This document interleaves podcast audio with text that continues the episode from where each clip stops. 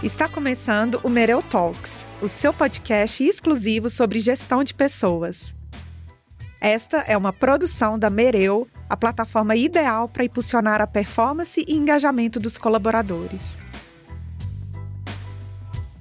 Olá, está começando mais um episódio do nosso Mereu Talks. Eu sou a Camila Guimarães e serei a host dessa segunda temporada. Semanalmente teremos um convidado para lá de especial para contribuir com vivências que são da práticas do cenário dos desafios corporativos e que estão transformando gestão de pessoas. Hoje teremos uma convidada para trazer um tema que traz muitos insights e muitas discussões aqui para gente, que é sobre diversidade e inclusão. E para a gente começar aqui um pouco o tema, e antes de eu apresentar, antes de eu trazer o spoiler de apresentar aqui a nossa convidada, é importante a gente dizer que no campo de diversidade e inclusão, ser ético é buscar o diverso de maneira autêntica, genuína, respaldada, desejada por atitudes concretas. E uma empresa ética é aquela que tem coerência entre o discurso e a atitude. Hoje, a nossa conversa vai um pouco além. Queremos entender como a questão da diversidade, pluralidade, muitas vezes simplificada no nosso tom de pele, gênero ou em um marcador visível, molda as nossas oportunidades e guia as nossas experiências pessoais e profissionais. Falar dessa temática diversidade e inclusão, que é um tema tão apaixonante, infelizmente ainda é bem desafiador fazer com que permeia tanto na sociedade quanto nas organizações. E para essa contribuição, iremos, iremos partir, na verdade, de um olhar profundo e uma vivência que poderia ser a minha, a sua, mas e de muita gente que está por aí, que tem muito a compartilhar, mas que hoje a gente escolheu uma pessoa muito especial para contar muito sobre essa história. Então, eu estou aqui com a nossa convidada, Andresa Maia, top voice do LinkedIn. Eu já comecei até a ficar preocupada. Olha a responsa que eu tenho aqui e que também é cofundadora e CPO dos Futuros Possíveis. Bem-vinda, Andresa. Estou muito feliz de você fazer parte desse podcast. Obrigada. Né? Seja bem-vinda a esse momento aqui. Obrigada. É um prazer estar aqui com vocês, Camila. É, bom, antes de mais nada, quero agradecer pela gentileza do convite e amo ser apresentada como a CPO e cofundadora da Futuros Possíveis, que é essa plataforma que muda a forma que a gente se comunica com as pessoas. Mas eu acho que um ponto mais importante sobre mim, para você que está aí nos vendo e nos ouvindo, é que eu sou filha da Maria e do Roberto, dois agricultores. Além disso, eu sou uma mineira, que atualmente vive em Florianópolis. Então, vamos dizer que eu gosto de pão de queijo e mar na mesma intensidade. Uma combinação. Uma combinação maravilhosa. E eu espero que essa conversa seja muito leve, que você, vocês aprendam, que vocês possam é, aprender com essas vivências também e conseguir levar ali para o meio corporativo ou até mesmo para o CPF, porque a gente não faz mudança sozinho, né? Então, vai ser muito bom partilhar um pouquinho das minhas vivências com vocês. Sensacional. E aquela questão, né, Andresa? A gente sempre que se apresenta, né, é sobre pessoas. Então, quando você fala da sua origem, é o que nos define, né? É o que conta a nossa história. Então, mais uma vez, obrigada aí. Né? E para a gente começar a trazer esse assunto, eu gosto sempre de, junto com a pessoa convidada, trazer um pouquinho sobre o tema e quanto que começou a fazer parte da jornada, da caminhada da pessoa. Né? Então, compartilhe um pouco para a gente. Quando é que você se sentiu despertada, é, convidada a, a trazer mais, né? A, a, compartilhar mais sobre diversidade e inclusão? Boa.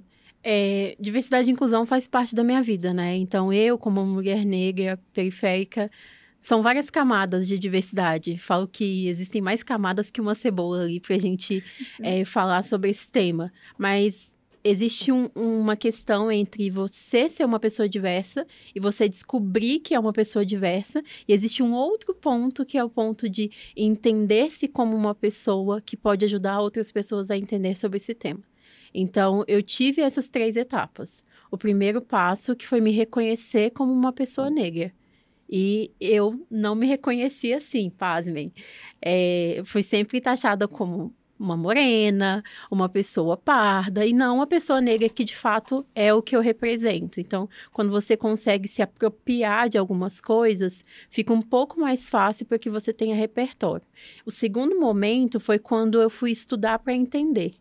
Porque ninguém explica pra gente sobre essas histórias, né? A gente só nasce, cresce com alguns repertórios e é isso.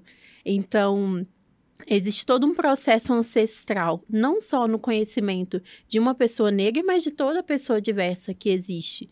Então, existem pessoas que vieram antes, existe um contexto, existe um cenário por trás dessa pessoa. Então, eu fui me entender para conseguir falar sobre esses temas. E depois, em 2017, eu comecei a falar sobre esses temas dentro das empresas, não só com o meu, com meu repertório pessoal, mas com muitos estudos que eu reuni. Então, é, eu fiz pós em Africanidades e Cultura Afro-Brasileira, eu fiz especialização em Direitos Humanos, Políticas Públicas, eu fui entender sobre o que eu estava falando, porque por mais que o social seja importante, quando você conversa com o stakeholder, o social não fica em primeiro plano. Então, você precisa falar sobre outras coisas que não exatamente sobre o social para conseguir chegar lá. Então, para mim, foi esse processo.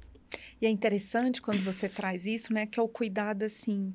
A minha história, ela tem uma relevância, ela conta é, toda a narrativa que eu carrego aqui eu, e que eu quero contribuir, mas eu preciso de uma história antes da Andresa Maia existir para ter uma credibilidade no sentido que não é uma questão da Andresa, mas é uma questão social, cultural, histórica e que a gente precisa respeitar né? Porque aí deixa de ser uma questão pessoal Andresa, mas uma questão que está muito mais para além. Sim. E que a gente precisa olhar e, e, e se preocupar. Sim, e existe muito o, a questão do quanto o conhecimento é ancestral, mas o quanto também a diversidade ela, ela é ancestral. E o quanto a gente precisa olhar para esses processos de diversidades com essa ancestralidade, com esse respeito. E eu não falo só ancestralidade em relação à família, à linhagem, em relação a respeitar quem veio antes de você. Então, quando a gente fala sobre diversidade, tem muitas certezas, né? Mas, na verdade, nós deveríamos ter muitas dúvidas, porque diversidade é lidar com situações e pessoas diferentes. E nessas certezas, a gente acaba excluindo algumas pessoas. Então, eu tenho muita certeza de algo, eu excluo uma pessoa de uma geração anterior à minha porque ela não se adaptou, então não pode falar sobre diversidade. Eu acho que o conhecimento e o respeito ancestral em tudo que a gente faz é muito importante. E por mais que seja, possa parecer uma utopia isso aqui que a gente está falando, é muito importante quando a gente molda, constrói e estrutura negócio. Porque se a gente está falando de pessoas, nós estamos falando de conhecimentos ancestrais diferentes para cada pessoa. Então, eu acho que é essencial respeitar. E é essencial entender o contexto do outro, né? Porque costumo dizer que eu sou uma coxa de retalhos. E que se eu tô aqui hoje, são vários retalhos de várias pessoas que vieram anteriormente a mim e pavimentaram o caminho para que eu tivesse aqui. E se a gente não tem essa noção de respeitar quem veio antes, a gente não consegue construir o futuro. Perfeito. Já que a gente já começou o tema, né, esquentando bastante, com tanta riqueza e profundidade, vamos trazer um pouquinho para o ouvinte que está aqui, ou nos ouvindo, ou nos assistindo, é, vamos é, trazer um pouco o que, que é diversidade. Né? Tanto se fala, mas o que, que é diversidade? Por que, que as empresas estão olhando tanto para a inclusão? Sim. Bom, diversidade é a mulher, diversidade é o homem, diversidade é a criança, é a pessoa negra, é a pessoa parda, é a pessoa de pele branca, é a pessoa indígena. Diversidade é isso, é ser diverso. E o ser diverso, ele não existe um padrão. Eu acho que esse é o ponto, né? Que a gente acaba confundindo um pouco. A gente cria um rótulo para a diversidade e a pessoa precisa preencher um checklist para ser diverso. E a diversidade, ela entra muito nesse ponto de não ter unicamente um molde. Quando a gente fala sobre diversidade, nós estamos falando sobre vivências diferentes, sobre pessoas diferentes e sobre camadas diferentes. Então, eu posso ter no meu time uma mãe. Isso é diversidade. Eu posso ter uma mãe solo, mais uma camada de diversidade. Eu posso ter uma mãe solo periférica. E aí eu tenho outra camada. Então, diversidade é isso, considerar as diversas camadas. Por que, que as empresas estão olhando tanto para isso, né? Porque... Ou deveriam, né? Ou deveriam, não é mesmo? Porque diversidade deixou de ser filantropia há um tempo atrás. Então, quando a gente fala sobre o SG, né, que muito se fala, é, diversidade se encaixa no S, de social. E aí, quando a gente fala sobre o social, você pensa, poxa, o impacto social não é unicamente sobre o social, é sobre os valores que você consegue atrelar a sua empresa ou não. Então, basicamente, o mercado de inovação e tudo que tange tecnologia e novos negócios tem mandado um recado que é: se você não inclui diversidade nos seus processos, a sua empresa não sobrevive. Ela não vai resistir. Você está deixando dinheiro na mesa. E, de fato, é um pouco. Como que eu posso dizer? Desconexo. Porque se nós temos cerca de 96% de mulheres tomando decisões dentro dos, dos lares, porque se não é uma mãe solteira, é uma mulher que mora com alguém e ela também ajuda a tomar decisão. Nós temos pessoas negras consumindo em formatos e quantidades absurdas, movimentando bilhões de reais em relação a consumo. Nós temos pessoas com deficiência consumindo todos os produtos. Nós temos mães consumindo muitos produtos. Olha quantas camadas que a gente está deixando de fora se a gente não considera a diversidade. Então, isso para mim é uma questão de negócio. Se você não considera a diversidade, você não sabe fazer negócio, porque você está deixando dinheiro na mesa. E se você cria um produto e um serviço, esse produto ele deve servir algo a alguém. Se você não considera todas as pessoas, seu produto é falho. Então é por isso que as empresas estão olhando para a diversidade, porque existe uma certa urgência em olhar para esses temas e tratá-los com maior seriedade. E, e aí, quando se trata né, desses temas, não é somente o eu deveria, eu poderia, será que eu faço? É, o que, que eu posso fazer para que a minha empresa continue de pé? Perfeito. É importante porque você trouxe uma fala e que pode parecer chavão, mas é importante sair do discurso oral e para a prática efetiva que toda empresa existe para pessoas. Né? A gente constrói e pensa em soluções que vai trazer uma otimização, uma entrega de valor para pessoas. Se dentro da empresa eu não consigo ter um grupo diverso, como que eu consigo pensar em diversidade do meu produto, atendendo a pluralidade que a gente tem, se quem pensou, se quem construiu, se quem participou não é diverso? Totalmente. Né? Então é aquela questão assim. É, é, mandatório porque, primeiro, pessoas, né, já somos diferentes na essência, já somos singulares. E é exatamente quando a gente abarca o maior número de pluralidade na empresa que a gente consegue falar assim, o nosso produto também, a nossa solução, a nossa entrega, ela vai atingir o maior número de pluralidade que está ali fora. Porque eu não pensei somente numa persona, somente numa pessoa. Sim. Então, é, é, até uma entrega de valor mesmo, no sentido de penetração da entrega que eu estou fazendo. Totalmente. E, uhum. e quando a gente pensa nos stakeholders envolvidos nesse processo, é super importante considerar que você trata um CNPJ, mas o seu CNPJ é formado por uma quantidade de CPFs. Se de alguma forma você está olhando só para o CNPJ, você também está falhando. Então, Perfeito. se você não considera os CPFs que estão é, levantando o seu produto, levantando o seu processo, você vai falhar em relação a produto e processo que você está construindo. E para considerar esses CPFs, você precisa considerar a diversidade, porque são pessoas diferentes, eu espero, né, que na sua empresa tenham pessoas diferentes pensando novos produtos. E aí só assim a gente consegue fazer inovação. E a inovação que dita tudo que a gente tem feito em relação a produto e processo, quanto que a gente tem elevado esses produtos para um próximo nível. Se você não inova, você não passa para o próximo nível. Se você não tem diversidade, você não inova. É um tripé, sabe? Não, não existe mais investimento e retorno. Hoje existe investimento, retorno e impacto. Perfeito. Vamos apimentar um pouquinho a nossa conversa? Vamos. Vamos trazer um pouquinho de uma polêmica que a gente escuta muito, mas eu acho que, né, eu acho não, eu acredito e é, é, é importante a gente tra trazer uma clareza, uma consciência que muito se fala de vagas afirmativas, né, as pessoas estão divulgando e aí a gente tem uma corrente, eu já escutei muito de das pessoas falando assim, mas Camila, se fala tanto de diversidade, de inclusão, mas aí abre um processo como a vaga afirmativa, onde vocês estão afunilando e fazendo direcionado para um grupo de pessoas. Onde que entra então a diversidade aí quando você faz vaga afirmativa que é exclusiva e que é afunilada?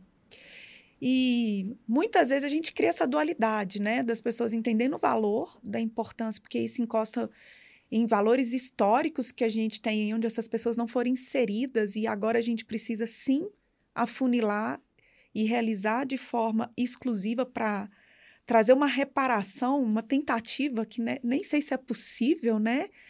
Mas existe outro lado que questiona que não, isso não é incluir. É, traz um pouco disso. Você já escutou isso também? Já precisou fazer o letramento das pessoas sobre o que, que significa vaga afirmativa e o porquê, desconstruir um pouco esse preconceito que se coloca em cima dessas ações? É, eu acho que esse é um conceito que precisa ser desmistificado. É, e que bom que você fez essa pergunta, porque a gente precisa falar sobre esse tema, que incomoda tantas pessoas, mas que, em contrapartida, de alguma forma, contribui para o desenvolvimento de tantas outras. Então, boa parte dessa resposta já está na introdução que você trouxe, que foi excelente, que é como a gente consegue, de alguma forma, trazer equidade e reparação para alguns perfis que lá atrás foram marginalizados. Então, pessoal, tem uma questão né, sobre é, pessoas que foram escravizadas, sobre mulheres no mercado de trabalho, que vocês precisam entender que é pessoas que foram escravizadas, quando elas foram libertas, elas foram libertas sem absolutamente nada. E a gente está falando de um processo de escravidão que aconteceu semana passada, praticamente, porque a gente está falando apenas de 100 anos de abolição. Então, tem um ponto histórico onde essas pessoas foram excluídas desse convívio. Do outro lado, nós temos mulheres que até 1952 não poderiam sair sem autorização do marido. Quiçá estudar. E aí nós vamos para o mercado e queremos colocar todas as pessoas em par de igualdade. É por isso que as vagas afirmativas existem. Elas existem para tentar reparar esse rombo que a gente criou, criando desigualdades. Então, se de alguma forma a vaga afirmativa te incomoda, provavelmente você é uma pessoa que não precisa dela. Porque se ela Perfeito. te incomoda, de alguma forma você está sentindo que ela está te tirando uma oportunidade que na verdade nem era sua. E eu falo sobre vagas afirmativas e a educação como potencial transformador, não de forma utópica, ai, aconteceu com alguém, ai, foi na vida de alguém. Aqui vos falo uma pessoa produto de vagas afirmativas, cotas e políticas públicas. Então, se hoje eu estou aqui falando para vocês, é porque eu participei de programas que me proporcionaram estar nesse espaço que eu estou aqui hoje programas onde eu pude me desenvolver, entrar para o mercado de trabalho, onde eu pude estudar, onde eu pude me formar, e a partir disso eu pude constituir a minha carreira. Quando se fala da realidade de pessoas parecidas comigo, que são pessoas pretas, periféricas e da periferia, são pessoas que não têm muita perspectiva, porque nos é negado esse propósito. Que bom que isso está mudando. Mas por muitas vezes a pessoa não tem. E eu também não tinha até conhecer a política de cotas e entender que eu poderia sim entrar no, numa universidade, que eu poderia sim fazer um curso técnico e que a partir disso eu conseguiria entrar numa empresa. Então, quando nós falamos sobre empresas fazendo isso, são empresas com seu papel social contribuindo para a reparação. Ah, Andresa, mas eu sou uma pessoa não negra. Eu não tenho culpa disso. Eu não tenho culpa do que aconteceu. Poxa, André, você está pegando um pouco pesado. Não é sobre culpa, gente. É sobre responsabilidade. A partir do momento que você entende que isso aconteceu e que de alguma forma pessoas foram prejudicadas, quando a gente fala sobre equidade, você tem um papel fundamental na mudança do que a gente está fazendo. Perfeito. Não dá para negligenciar e achar que diversidade não existe e que a gente não tem uma disparidade muito grande.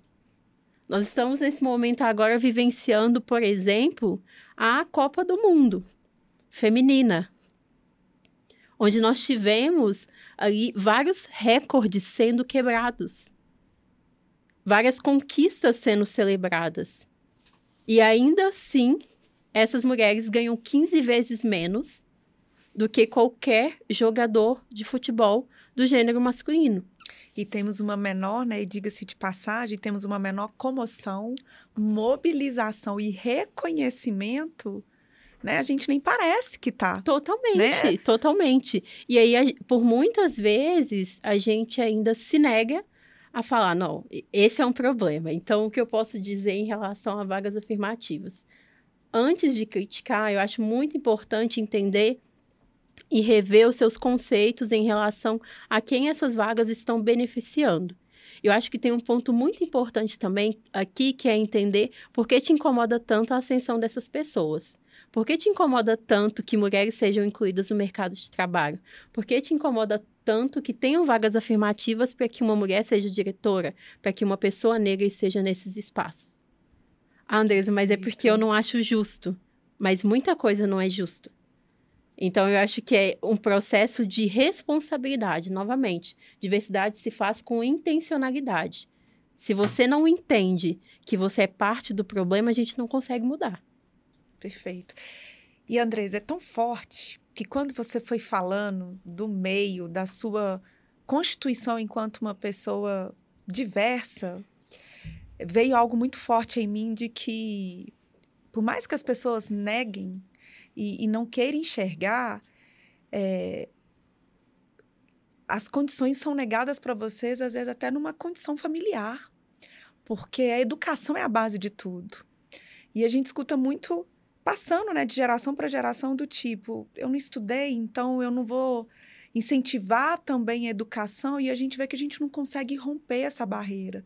E quando a gente começa a ver ações afirmativas, incentivo de vem cá, de colocar essas pessoas inseridas, a gente não está só mexendo com a história dessa pessoa, mas a gente está mexendo com a história das, das gerações anteriores que não tiveram nem a oportunidade de conhecer para escolher. Totalmente. Porque a questão é, não é só de ser negado, mas eu não tive a oportunidade de conhecer para fazer escolhas. Totalmente, totalmente. É. Eu falo que muita gente ralou muito para que eu pudesse fazer algo além de trabalhar. Muita gente ralou muito para que eu pudesse sonhar. E essa é a realidade de muitas pessoas diversas, de muitas pessoas periféricas. Eu, enquanto pessoa entrando no mercado de trabalho, o meu maior sonho era receber um VR. Porque eu sabia que isso não ia mudar só a minha realidade, que isso ia mudar muito da realidade da minha família. Então, quando você impacta uma pessoa, você está mudando, quebrando um ciclo de pobreza de gerações. Então, é isso que eu trago. Diversidade é muito mais que apenas o social. É entender o seu papel como empresário, como investidor, como alguém que está criando produtos que vai transformar a sociedade de fato. Porque o impacto é tão grande que por muitas vezes você não consegue medir. Porque você consegue transformar tantas realidades. E é muito simbólico quando você é a primeira pessoa na faculdade, a primeira da sua família a se formar. Mas a gente está aqui falando de diversidade para que nós tenhamos a última geração de primeiros. Que bom que eu sou a primeira, mas que eu não seja a única. Perfeito. Então, o principal ponto que, quando a gente trata isso é pensar como a gente consegue trazer mais pessoas para tomar decisões e pessoas que sejam diferentes. Eu acho que a caneta ela precisa mudar um pouco de mãos. E novamente, não é sobre culpa, é sobre responsabilidade. É sobre como você que está com a caneta consegue alcançar outras pessoas. Qual que é a mudança que a sua caneta alcança? Perfeito.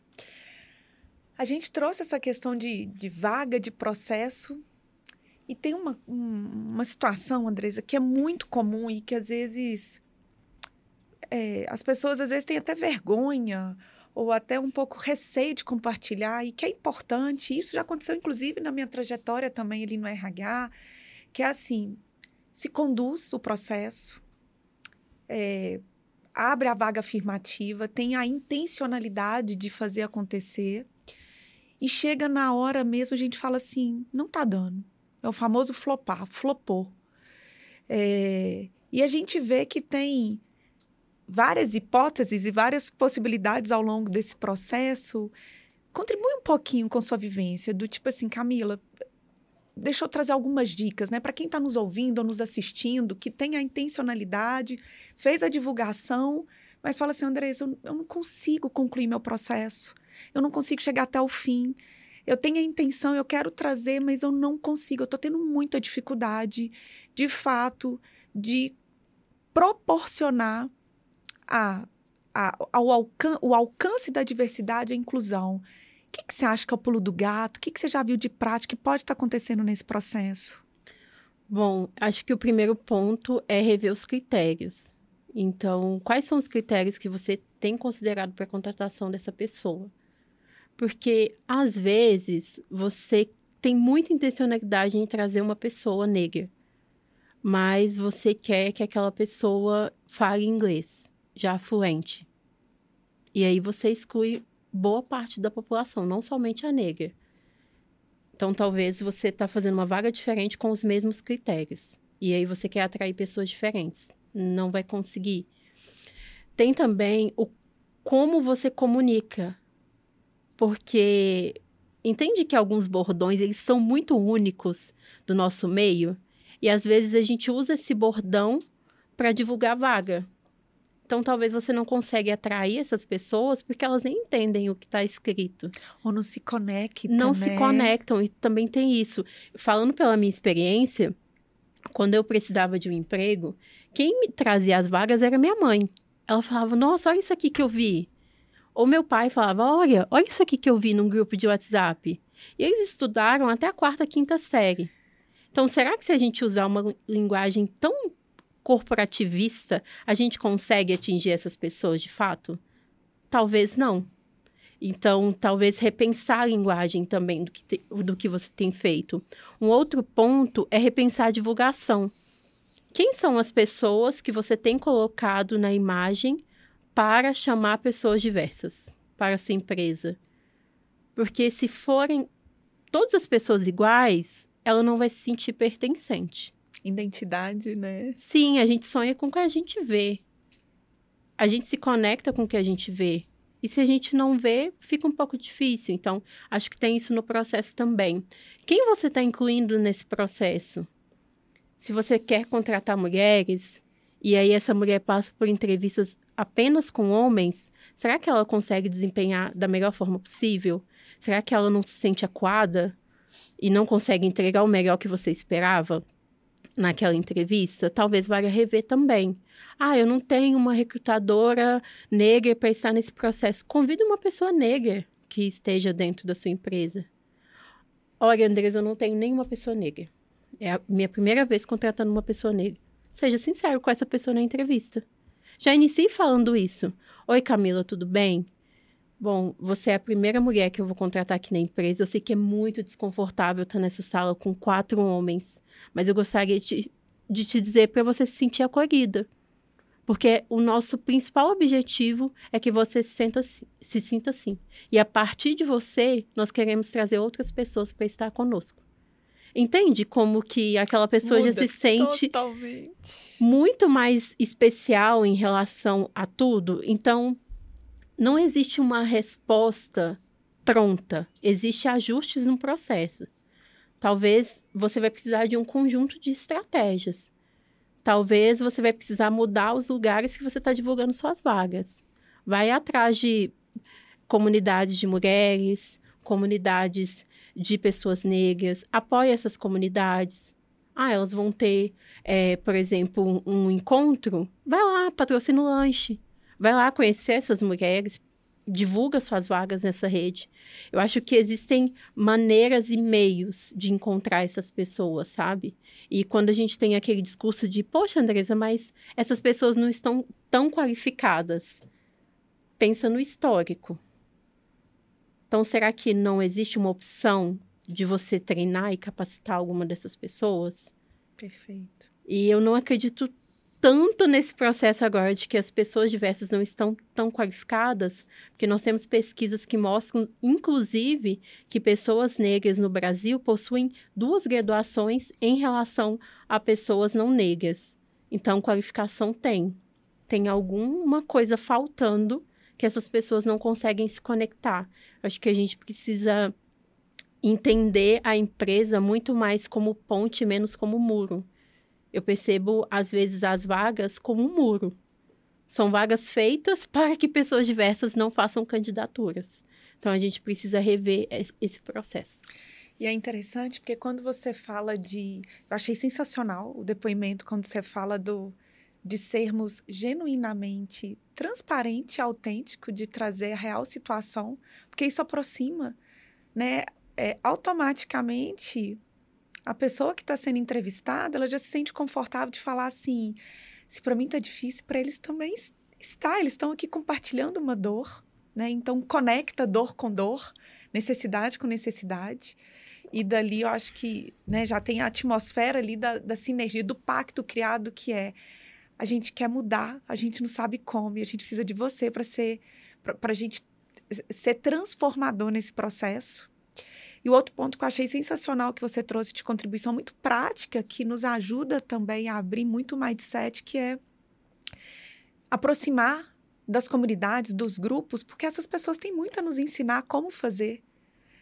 A gente pode chegar do lado e falar: olha, eu estou tendo dificuldade, me ajuda onde eu acho. E essas Totalmente. pessoas vão ser a nossa teia ali de conexão ali, onde a gente ganha muito mais capilaridade, profundidade para alcançar de fato as pessoas que a gente precisa. Sim. É, eu acredito muito que a palavra aí é muito da humildade, de, de se reconhecer que é, não, não fomos educados é, para lidar com isso de uma forma tranquila. Então a gente sempre fica nos dois mundos, né?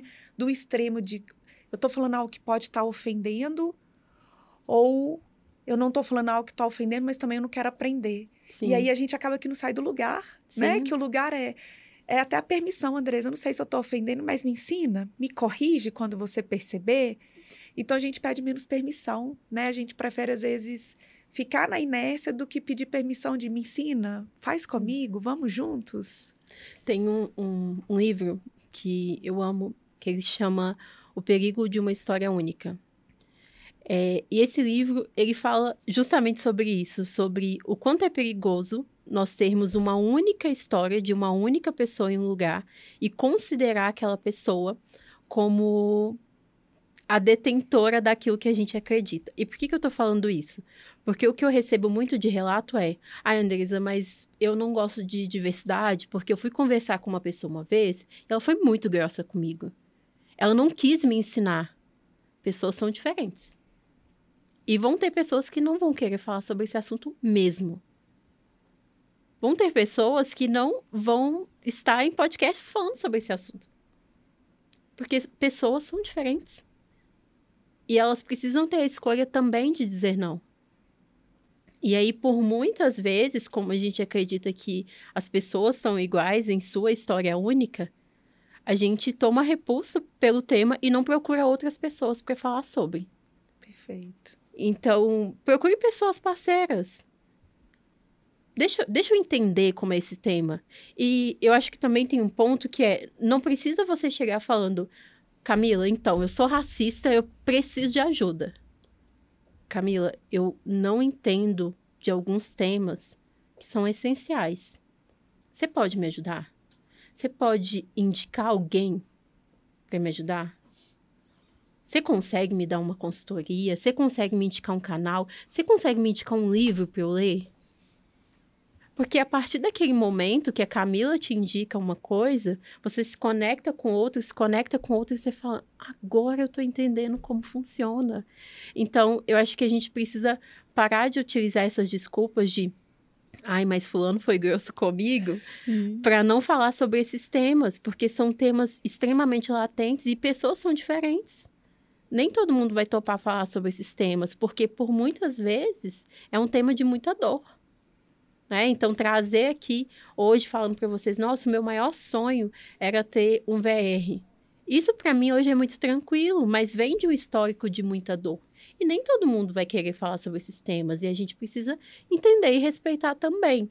Então, novamente, sobre aquele ponto de construir pontes e menos muros, como que a gente consegue estar eh, é, tá junto dessas pessoas? E aí também um recado para as pessoas diversas, né?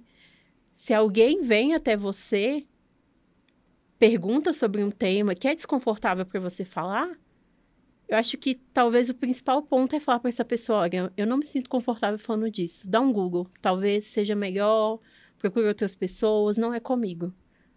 Porque a gente consegue também avançar nessa luta. Perfeito. E a gente sai do lugar, sabe? Perfeito. O assunto, assim, né? A gente vai conectando e pensando em, em, em várias situações. Desde a entrada, a gente falou da vaga. E a gente tem essa questão, beleza Andresa, superei para o próximo nível. A pessoa chegou. Ela faz parte aqui da jornada na empresa, está contribuindo, e às vezes a gente percebe que a pessoa não permanece. Não é que o, a cultura é ruim, o clima é ruim. Quando eu falo cultura, é um lugar saudável, tem um equilíbrio entre vida pessoal e profissional, tem uma flexibilidade de horário, enfim, tem uma série de coisas que aparentemente não é uma cultura tóxica e que aparentemente é uma cultura saudável, mas a pessoa não fica, ela não se conecta e é, não fica é, tangível as pessoas compreenderem. E às vezes elas acabam responsabilizando quem decidiu sair. Né? Ah, a pessoa tem uma dificuldade de adaptação, né? Ah, a gente aqui fez todos os esforços para inserir essa pessoa. Traz um pouco sobre isso. Se você escuta muito as pessoas te procurar trazendo sobre isso, sobre o que, que causa essa ruptura, compartilhe um pouco sobre a jornada, né? O que engaja, o que desengaja, o que, que acontece nessa ruptura, como que, qual que é a responsabilidade dessa liderança ali no dia a dia, porque cuidar de gente é papel dos líderes, né? A, a área de RH é um parceiro de negócio, né? Um facilitador. Traz um pouco sobre isso. Vamos pensar um cenário de comida, porque eu amo comer. Vamos pensar num cenário onde nós temos 10 pessoas em uma sala. E são, de, são nove pessoas que consomem carne e uma pessoa vegetariana. Essas pessoas vão viajar e vão ficar um mês juntas. É, e é claro, se nós temos nove pessoas que comem carne, nós vamos preparar tudo para que essas nove pessoas se sintam mais confortáveis. O que, vai acontecer com a pessoa vegetariana no segundo dia? Ela vai querer ir embora. Porque ela sente que ela não se encaixa ela sente que ela não pertence àquele lugar e principalmente ela sente que aquele lugar não é para ela. O que, que a gente faz para melhorar um pouco esse cenário? A gente coloca mais pessoas vegetarianas na casa. É o mesmo que acontece no mercado. Se uma pessoa diversa entra no seu time e você não contrata outras pessoas, ela vai se sentir sozinha. Não tem senso de identidade, não tem senso de pertencimento ela não conhece, ela não vislumbra, não visualiza pessoas parecidas com ela. Não tem como que ela desempenhe bem o, o papel dela. Então, é papel da liderança cobrar, seja a empresa, os stakeholders ou quem está com a caneta, de mais pessoas diversas. Se essas pessoas diversas não chegarem, é criar um ambiente muito mais seguro para aquela pessoa que está ali. Mas é quase que impossível você, como pessoa que não é mãe, criar um ambiente seguro para uma mãe. Você não tem vivência. Outra mãe conseguiria. Então é super importante considerar esses pontos também. Nossa, a pessoa não se adaptou, mas quem se adaptaria? Eu acho que esse também é o ponto. Poxa, Andresa, mas eu já contratei, eu tenho que desenvolver também? Bom, esse é o trabalho, né, que tem que ser feito. Se você não desenvolve, essa pessoa vai sair. E ela vai sair por falta de senso de pertencimento, por não é, se enxergar dentro daquela empresa. Como que a pessoa vai, por exemplo, construir o PDI dela se a liderança é uma pessoa que não se parece com ela, a gerência é uma pessoa que não se parece com ela, a coordenação, a diretoria e a vice-presidência, ninguém se parece com ela. Qual que é a perspectiva que essa pessoa tem de crescimento Perfeito. dentro dessa empresa? Nenhum porque ela não tem pessoas parecidas com ela. Então, não faz sentido é, se você não olha para o ambiente como um todo. Não é só trazer. Trazer é a primeira parte, a parte 1. Um. Dizem que diversidade é convidar para a festa. Inclusão é chamar para dançar. E pertencimento é dançar como se ninguém estivesse te olhando. Então, nós temos três etapas aí para cumprir. Você está na página 1. Um que é o trazer. Então, como que você convida essa pessoa para dançar agora?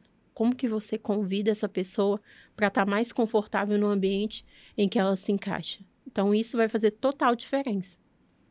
E a gente acaba que tem os sinais, né, Andresa? Eu falo que sobressai aos nossos olhos.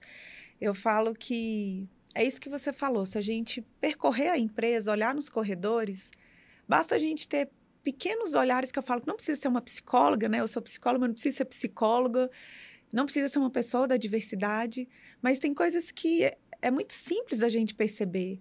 Né? Quem são as pessoas que são cortadas durante uma reunião? Né? Tem um momento de fala interrompida. É, quem são as pessoas que muitas vezes têm o menor tempo nas reuniões com as pautas? É, como é que está a representatividade, né? Quando a gente olha para o quadro, nossa, eu defendo muito e quero muito, mas eu tenho uma liderança feminina ou uma liderança negra, ou não tem nenhum negro. É, porque a gente tem um lado da diversidade que a gente fala assim: a gente tem a parte da cota, que por ser uma regulamentação trabalhista gera força e, e uma obrigatoriedade das empresas enxergarem e aí eu não sei até, o que ponto, até que ponto é benéfico ou não, porque algumas empresas cumprem por obrigação trabalhista, né, e não por uma questão propositiva. Mas a gente vê que tem outras diversidades invisíveis e que precisam ser inseridas, né? E que é, é aquele olhar aguçado mesmo do cuidado de, peraí, deixa eu fazer o exercício de quando eu amanhã eu entrar na empresa e pisar, deixa eu começar a me conectar mais com o cenário. Deixa eu ver quem são as pessoas que têm um lugar de fala, quem são as pessoas que têm sua fala interrompida, como que são dadas oportunidades, como que porque se a gente fizer esse exercício, eu já falo que a gente já começa ali, pelo menos se conectando e, e sintonizando um pouquinho, né? Saindo um pouco do, do, da nossa caixinha ali, né? Das nossas quatro paredes, para de fato falar assim, o quanto que a gente está num lugar que é inclusivo ou, e o quanto também que a gente faz parte do fluxo de permitir essa inclusão. Totalmente. Né? É, tem uma, uma questão também que é olhar quem está sendo promovido né, dentro da sua empresa. Quando você senta para um almoço de time, olha para a mesa. Quem são as pessoas que estão na mesa com você? Porque se essas forem pessoas totalmente iguais, eu acho que está no momento de revisitar alguns pontos, sabe? De se incomodar um pouco com isso. Então, é, diversidade é incômodo, é, não, não é fácil, é necessária intencionalidade. Então, como que você se incomoda e, e olha para essas pessoas de... Mas por que, que essa pessoa não está sendo promovida? Por que, que essa pessoa não está progredindo no cargo? Por que, que essa pessoa indicou que ela não se sente segura para estar aqui dentro da empresa? Novamente, é um CNPJ contemplando vários CPFs. Então, se você contempla só um grupo, você tem um problema. Né? E aí, quando a gente trata sobre pontos dentro da empresa, por muitas vezes o que eu percebo de resposta é: nossa, mas para mim tá tudo bem. Não quer dizer que você não tá apanhando, que não tem ninguém batendo. Perfeito. Talvez estejam batendo em outras pessoas e você não tá percebendo. E essas pessoas acabam reclamando, trazendo esses pontos. Então, eu sei que como uma empresa não dá para olhar para o micro sempre. Mas eu sei que como uma empresa a gente precisa tomar decisões que vão beneficiar a maior parte das pessoas e não somente um grupo. Perfeito. E trazer o empoderamento, né, Andresa? Porque às vezes a gente vê. É, acontece muito da empresa ser um lugar seguro, das pessoas perceberem comportamentos que é, são excludentes, mas ela bate ali ou no comitê de diversidade ou no time de people para trazer uma denúncia de algo que elas viram e não gostaram. Mas é importante também a gente amadurecer essa pessoa para que ela não precise endereçar para áreas específicas, ela pode chegar para esse causador, para esse agente falar: eu não compartilho dessa prática, eu não gostei do que você acabou de fazer. Né? E a gente percebe que nessa parte a gente ainda tem muita dificuldade. Né? Acontece os endereçamentos para esses grupos para tomarem as ações, então às vezes acaba que ou o comitê de diversidade, ou o time de people, a liderança leva um tempo, porque até escutar todas as partes envolvidas perde até o time, sendo que essa pessoa que presenciou ali, se ela já chegasse perto do, né, desse agente já transmitisse algo que já foi desajustado, a gente poderia ganhar tempo e time.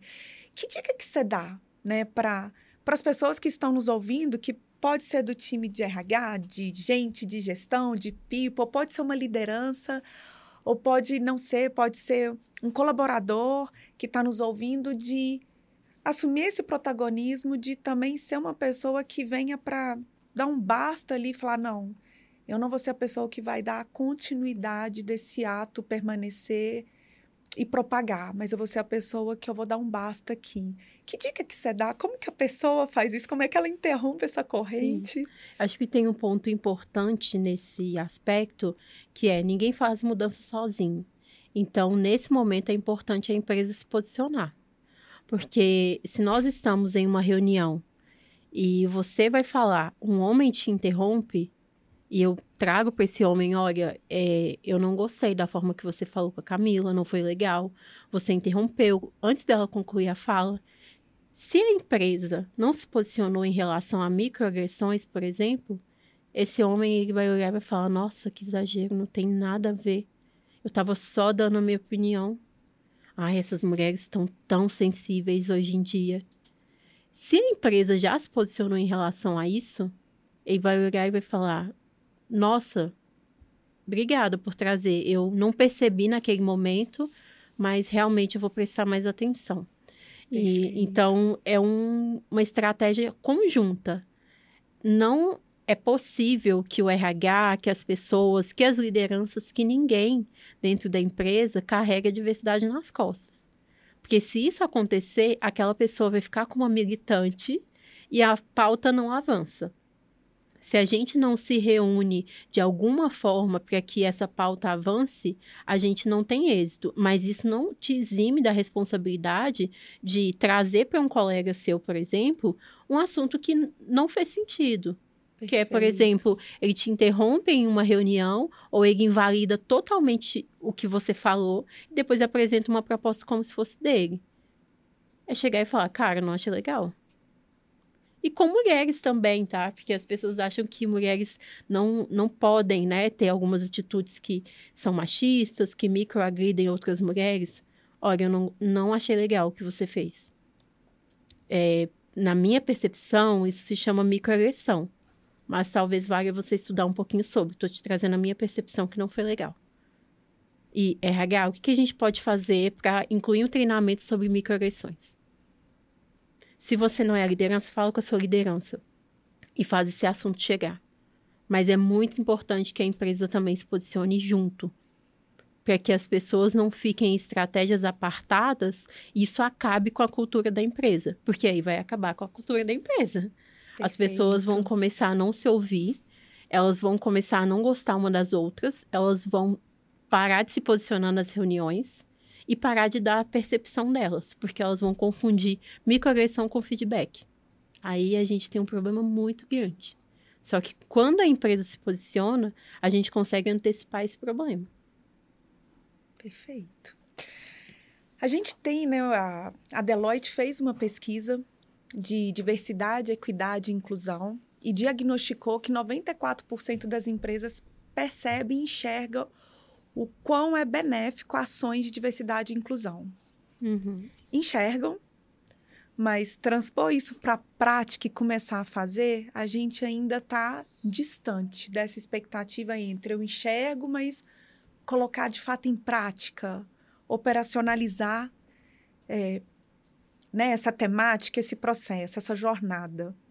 Para quem está nos ouvindo e que gostaria de dicas práticas de como começar, né? Onde que é o início? Como é que eu começo a, a a trabalhar esse assunto aqui dentro, por onde eu olho, quem eu envolvo, que dica que você traria, que você fala assim, olha, é, os caminhos que a Andresa já encurtou. Bom, é, acho que um já trouxe na fala anterior, que é envolver a empresa e não tentar carregar a diversidade nas costas sozinhos. É a Andresa que iniciou esse processo de diversidade, ela era 101% ativista e queria muito transformar, mas muito é, sozinha. E isso me gerou um desgaste muito grande, me gerou é, uma frustração muito grande e eu não fui ouvida. É, porque como eu trouxe um stakeholder, ele não quer ouvir só sobre o social e tá certo, porque a gente está falando de negócio.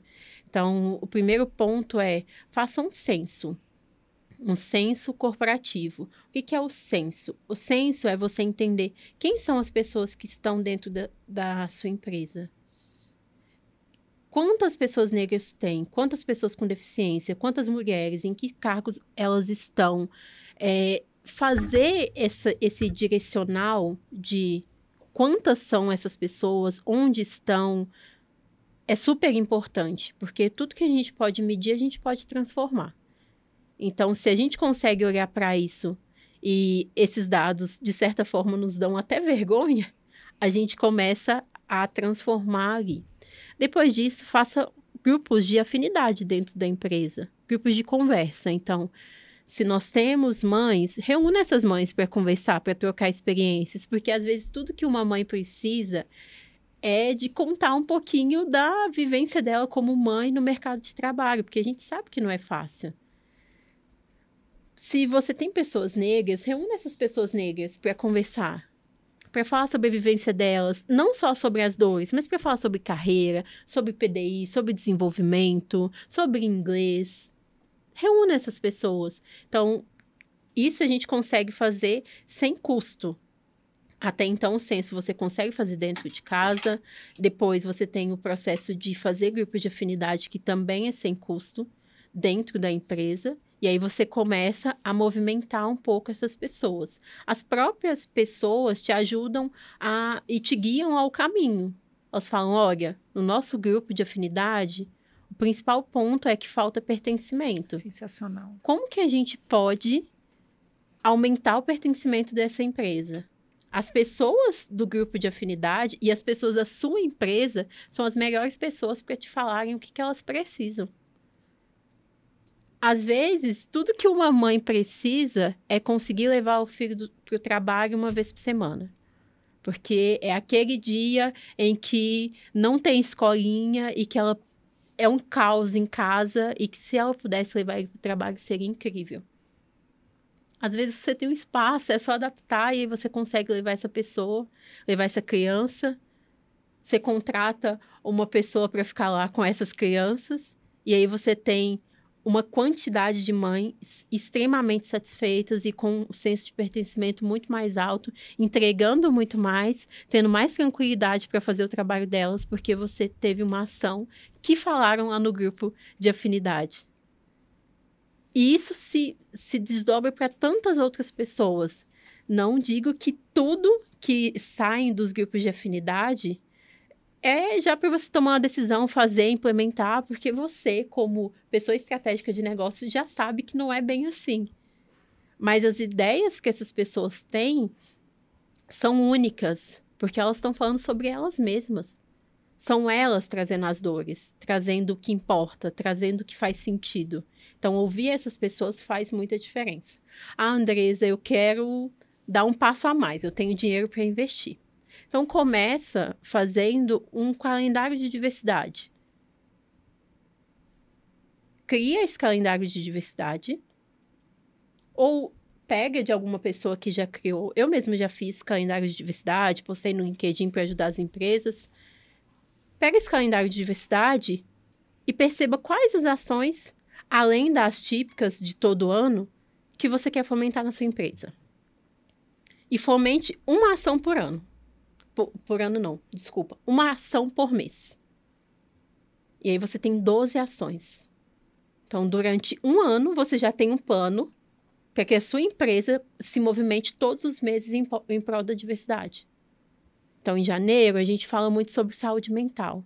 Quem que você vai trazer para falar sobre saúde mental? Em fevereiro, tem uma data específica. Em março, em abril. Então, quem que você vai trazer para falar com o seu time nessas datas? E aí você tem 12 meses de fomento a algo que antes estava parado. Então, eu acho que com essas quatro etapas você já vai chegar num, num, bom momento, sabe? Você já vai ter avançado bastante. E peça ajuda das pessoas da sua empresa, é, coloque né, as pessoas para serem responsáveis por esses projetos, mas não se esqueça que as pessoas também estão trabalhando. Então, se você designa pessoas para grupos de afinidade, é importante que isso seja considerado na carga horária dela.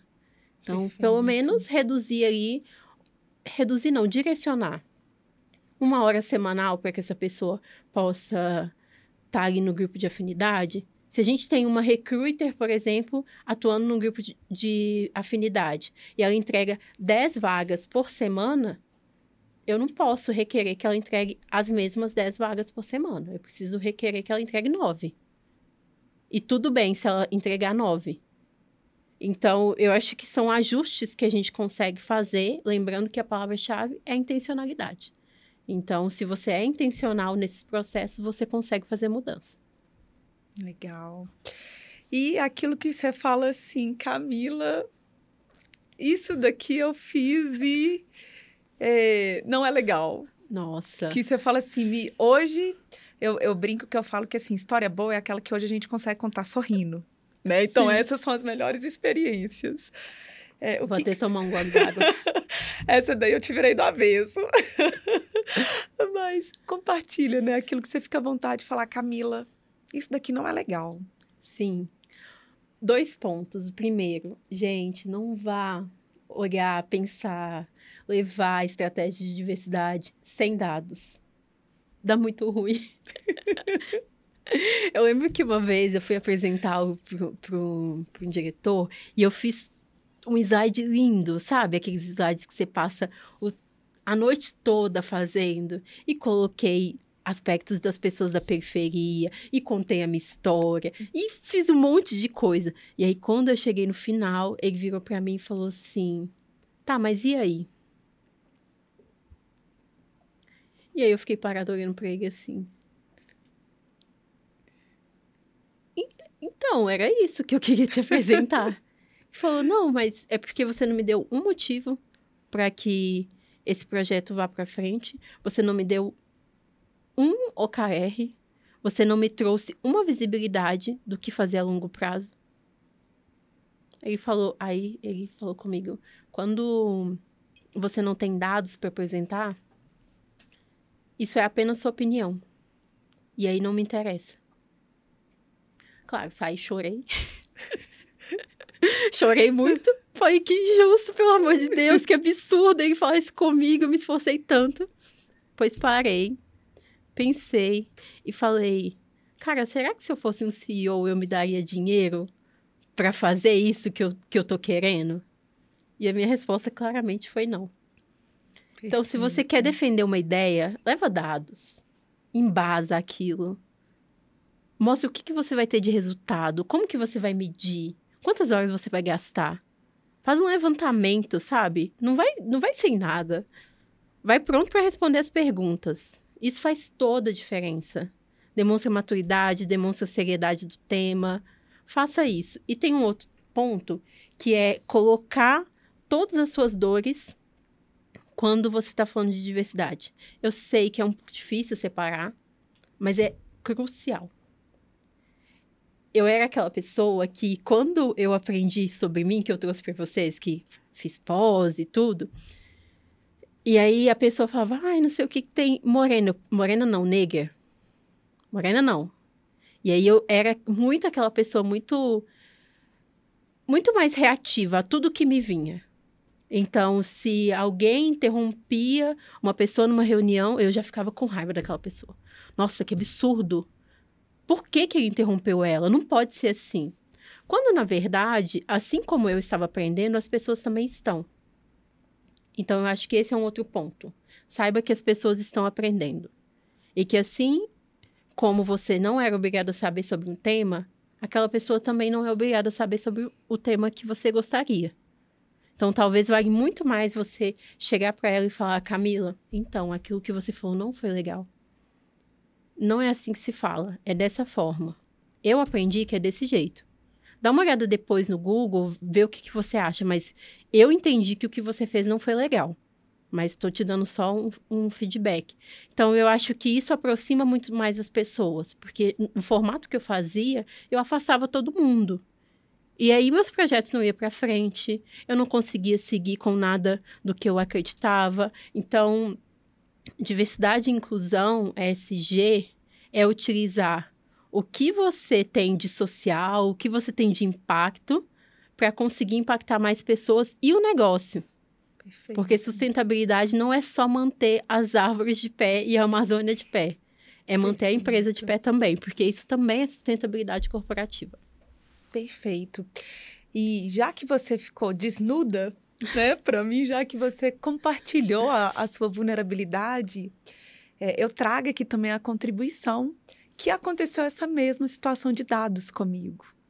É, eu fui apresentar, né, a psicologia traz muito essa questão da subjetividade, né, sempre da escuta do outro, do saber, e eu tive uma CEO, uma mulher, que quando eu fui apresentar, ela me pediu para apresentar primeiro para ela antes de apresentar para o conselho, e eu levei todo o impacto subjetivo, era sobre análise de perfil, e ela falou assim: Camila, você vai refazer.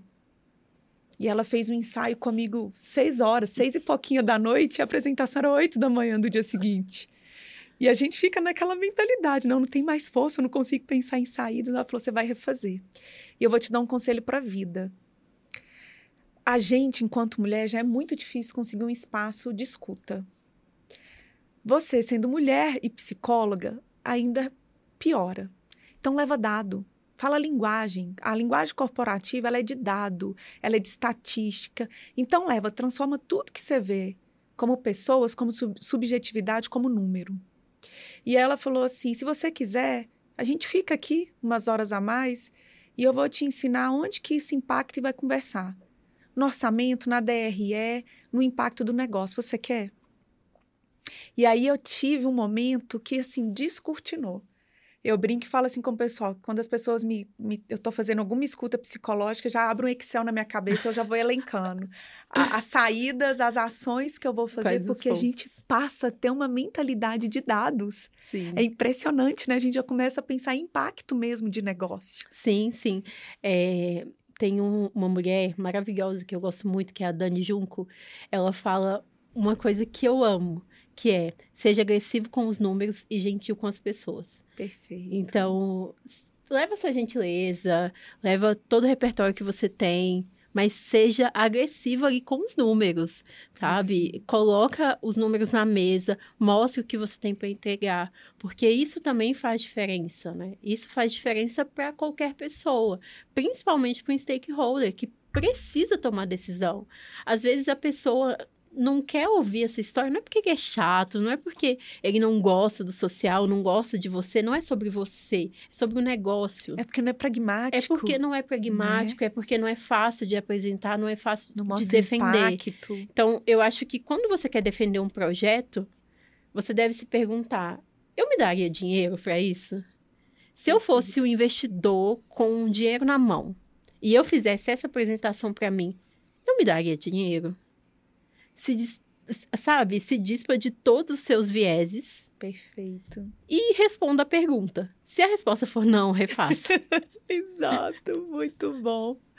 E também nessa segunda contribuição que eu achei muito importante, é difícil, é desafiador, é a gente distanciar das nossas crenças. Né? Ficou meio chavão falar de crença hoje em dia, mas é, quando a gente precisa apresentar algo, ter o dado, mas também pensar assim, o quanto aquele dado não está enviesado pela minha história e pelo meu atravessamento. Totalmente. Porque totalmente. ele tem que ser coletivo, ele tem que ser de um impacto maior. Porque para a gente prosperar na carreira, a gente quer que o negócio prospere.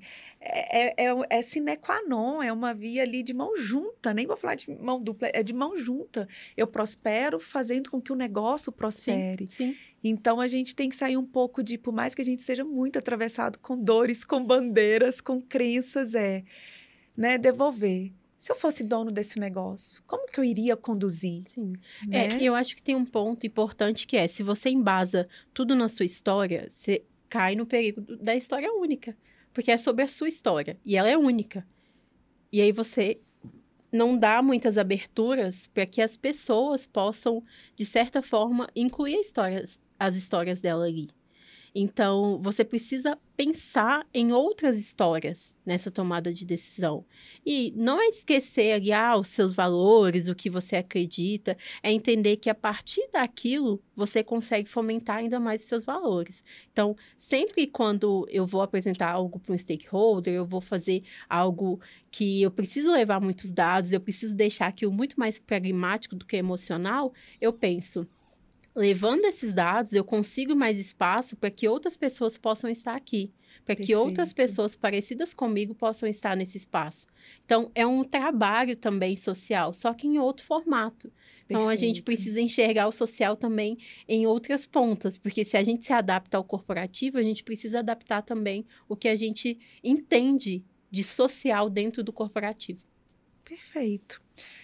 Bem, né? Então a gente vai chegar ao final, o assunto ele é inesgotável, né? A gente tem muita coisa para discutir, para falar. A gente poderia ficar aqui horas e horas falando. Andresa, mais uma vez eu quero te agradecer. É o um podcast sensacional que a gente teve aqui com você, muitos aprendizados. Eu tra já, já trouxe aqui, estou com várias coisas borbulhando para levar também para a empresa para discutir. Obrigada pelo carinho, pelo cuidado com a pauta, para conversar, para conduzir de uma forma tão clara, tão objetiva, né? Assim, tão simples para a gente compreender e sem tabu. Né? Eu acho que isso que é importante de uma forma. O intuito do podcast é esse: a gente trazer vivências práticas. Se a gente quiser começar agora, como é que eu começo? Então, Obrigada mais uma vez. E queria deixar aqui aberto espaço para você, para quem quiser estabelecer um contato, te conhecer um pouco mais, né? Onde que eu acho a Andresa? Como é que eu estabeleço ali com ela? Fala um pouquinho para gente. Imagina, sou eu que agradeço. Foi um prazer estar aqui, dividindo um pouquinho da minha experiência com vocês, contando um pouco sobre esse assunto que é tão importante, que é tão relevante. Bom, no Instagram você me encontra como eu, Andresa Maia no LinkedIn como Andresa Maia. Foi um prazer estar aqui com vocês. Falo que o meu principal objetivo e sonho é ser um bom ancestral e estando aqui trazendo esses temas para tantas pessoas, acho que eu estou cumprindo meu objetivo. Obrigada. Com certeza. Eu que agradeço. Para vocês que estão nos ouvindo, nos assistindo. Né? Semanalmente a gente vai ter um convidado especial, assim como foi hoje com a Andresa, aqui compartilhando suas vivências corporativas e trazendo cada vez mais uma aproximação com cada um de vocês. Fique à vontade para seguir a gente nas nossas redes sociais, para dar o feedback, para trazer provocações para a gente do que a gente está deixando de falar e de abordar aqui nesse encontro. E aí, semana que vem a gente se encontra nesse mesmo horário, nesse mesmo canal, trazendo outras discussões e provocações para vocês. Até lá!